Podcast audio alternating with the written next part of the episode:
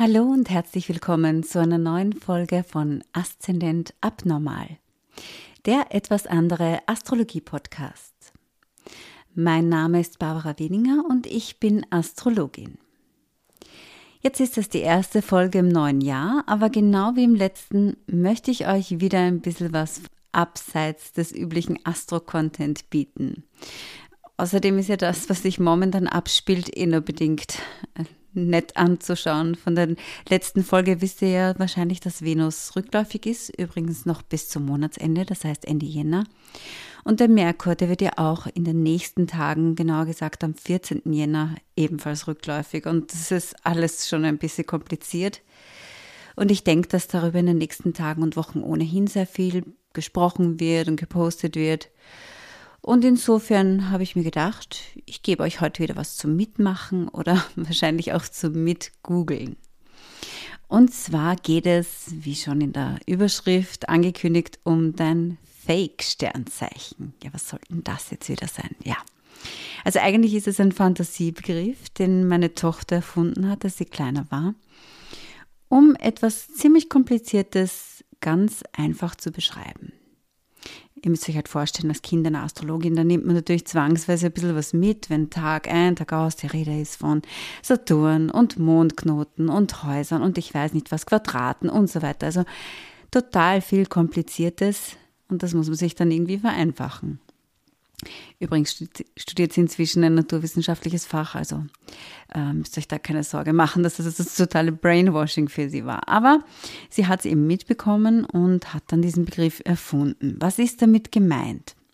Ja, und jetzt kommt der richtige astrologische Terminus. Gemeint ist mit Fake-Sternzeichen die Sonne in den Häusern. Hm. Also die Sonne, das Sonnenzeichen, das habe ich euch, glaube ich, eh schon ein paar Mal erklärt oder ihr habt das woanders aufgeschnappt. Das ist das Sternzeichen. Wir nennen es in der Astrologie, also ganz richtig heißt das Sonnenzeichen, eben weil wir ja auch noch sowas wie das Mondzeichen, Aszendent, Mars, Venus und so weiter haben.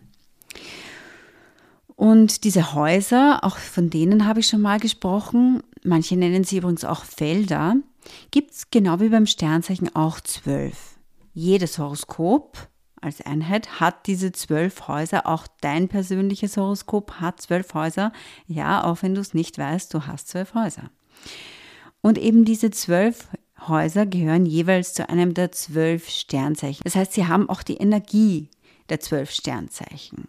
Das heißt, du hast im Horoskop ein Widderhaus, du hast ein Stierhaus, ein Zwillinghaus, ein Krebshaus und so weiter und so fort. Und deine Sonne, dein Sternzeichen, die wohnt sozusagen in einem dieser zwölf Häuser. Wenn du jetzt nicht weißt, wie du dir das vorstellen sollst, dann ist immer so ein ganz gutes Beispiel eine Torte, die man in zwölf gleich große Stücke schneidet. Ja, und jetzt hast du dir vor dir diesen Kreis der Torte mit diesen zwölf Stücken und dann hast du eine Kerze quasi auf der Torte. Die ist aber nicht in der Mitte, sondern du setzt sie jetzt auf das erste Stück links oder das zweite. Du setzt sie in eines dieser Felder. Und damit hast du sozusagen die Sonne in den Häusern. Genauso schaut das in einer Horoskopzeichnung dann auch aus. Da hast du den Punkt der Sonne da drin, irgendwo oben oder unten oder links oder rechts. Es kommt natürlich dann wieder voll darauf an, was du im Aszendenten bist, auf deine Geburtszeit, Geburtsort. Wenn man das errechnet, weiß man das. Was sagt das jetzt nun aus? Also je nachdem, in welchen dieser zwölf Häuser dein Sternzeichen drin ist, verändert sich damit die Energie von deinem Tierkreiszeichen dadurch ein bisschen. Sie bekommt einen Touch von einem anderen Sternzeichen dazu. Oder man sagt eben, es ist ein Fake-Sternzeichen. Wofür ist das jetzt wichtig? Also erstens, und so lustig so Sternzeichenwitze und Memes sind, und ich persönlich liebe ja diese Memes, aber du wirst wahrscheinlich schon die Erfahrung gemacht haben, dass es auch faule Steinböcke und schüchterne Zwillinge gibt, um es jetzt ganz überspitzt zu formulieren. Kurzum, das Sternzeichen allein ist natürlich schon so ein bisschen ein Stereotyp. Und zweitens zeigt uns diese Hausstellung des Sonnenzeichens eigentlich das größte Potenzial, aber auch die wahrscheinlich schwierigsten Lektionen im Leben an. Beispiel. Mein Sternzeichen, und das wissen die meisten schon, ist zumindest wenn ihr den Podcast öfters schon gehört habt, Stier. Und meine Sonne fällt, und bei mir ist es natürlich wieder einmal ein bisschen komplizierter, fällt nämlich in zwei Felder. Das heißt, es steht genau auf der Grenze zwischen Haus 11 und Haus 12. Wenn wir uns wieder die Torte vorstellen, dann wäre das ungefähr auf ja, 11 Uhr. Astrologisch deuten manche, dass wenn die Sonne das auf der Grenze steht zwischen zwei Häusern, äh, deuten manche das trotzdem nur zu einem Haus. Aber ich persönlich fühle mich mit dem Grenzbereich wohler, weil ich auch das Gefühl habe, dass es bei mir stimmig ist. Also ein bisschen was von beiden. Ja? Das heißt, ein bisschen was vom 11. Haus kommt zu meinem Stier dazu und ein bisschen was vom 12. Haus. Ähm, gedeutet ist es so, dass das 11. Haus Wassermann-Energie hat, das 12. Haus Fische-Energie. Das heißt, mein Fake-Sternzeichen wäre dann quasi Wassermann und Fische. Ja, das ist jetzt wie gesagt die Ausnahme, dass es zwei sind. Ja, manche würden eben sagen nur Wassermann oder nur Fische. Oder man kann auch anders sagen, ich bin ein Stier mit Wassermann, Fischenergie, ein Stier, Fisch oder ein Stier, Wasserfisch.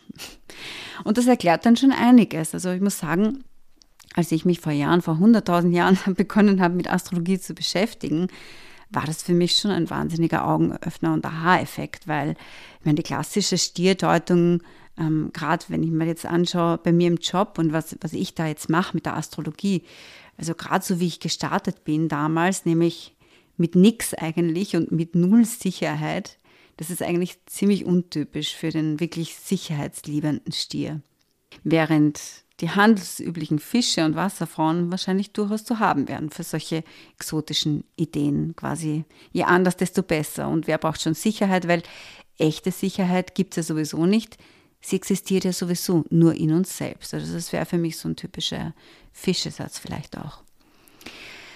Gefühlsmäßig finde ich diese Sonnenstellung also so tiefgehend und aufregend. Sie ist aber doch auch anstrengend weil eben gerade diese Fischerseite so hypersensibel und auch ein bisschen irrational sein kann.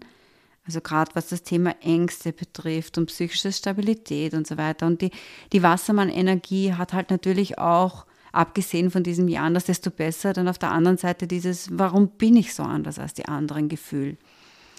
Und da wäre mir schon manchmal natürlich auch lieber gewesen, ich hätte einfach diese Stierstabilität, dieses in mir ruhende, das immer so ist. Aber es gibt halt eben immer zwei Seiten. Und ich muss sagen, so mit der Zeit und mit den Jahren habe ich das Gefühl, dass die meisten Konflikte, Schwierigkeiten, aber auch so die größten Sehnsüchte und dadurch das meiste Entwicklungspotenzial eben auch in dieser Sonnenstellung liegt. Egal ob privat oder beruflich überhaupt. Und irgendwie, auch wenn wir jetzt tausend Termini haben, also Mars dort und Mondknoten und Aszendent. Irgendwann kann man das vereinfachen und merkt, okay, es geht eigentlich immer wieder auch nur um diese Sonnenstellung und alles, was dazugehört. Insofern zahlt sich also wirklich aus, herauszufinden, wie das jetzt bei einem selbst ausschaut, wo jetzt deine Sonne steht, in welchem Haus. Vielleicht eröffnet dir das auch so ein paar Aha-Momente und du denkst, das stimmt. Echt? Ah, wusste ich's doch. Ja, wusste ich's doch. Da kommt das her.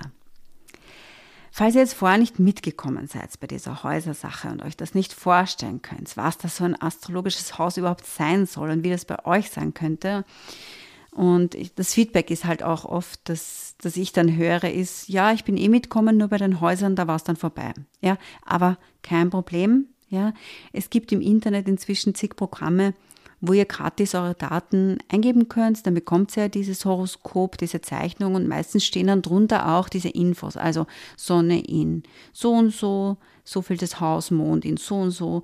Und das könnt ihr dann, also damit habt ihr dann die Info, wie das bei euch ist. Und damit kann man sich das dann anschauen und deuten. Oder ihr fragt natürlich auch Leute wie mich. Ich kann das mit meinem Programm auch mit einem Klick errechnen, ist keine große Sache. Einen dritten Grund gibt es natürlich auch noch, warum es gut ist, selbst ein paar Infos über das eigene Horoskop zu haben. Vor allem dann, wenn man sehr gerne sein Horoskop liest, sich damit beschäftigt, gerade jetzt wieder in dieser Jahreshoroskop-Saison. Weil wenn es da zum, zum Beispiel bei dir heißt, ja, jetzt kommt Saturn in diesem Jahr da und da zu dir und du sollst aufpassen und du musst dich konzentrieren und einschränken, und du aber jetzt sagen wir Beispiel Hausnummer, deine Sonne sowieso im zehnten Haus hast, ja, was übersetzt bedeutet, dass du eh dein ganzes Leben immer schon aufpasst und dich einschränkst, dann wird dieser Saturn sicher nicht von dir wollen, dass du dich noch mehr maßregelst. Das heißt, wenn du weißt, wie das für dir ganz spezifisch ist mit dieser Sonnenstellung, dann kannst du mit diesen ganzen Astro-Infos auch ein bisschen besser umgehen.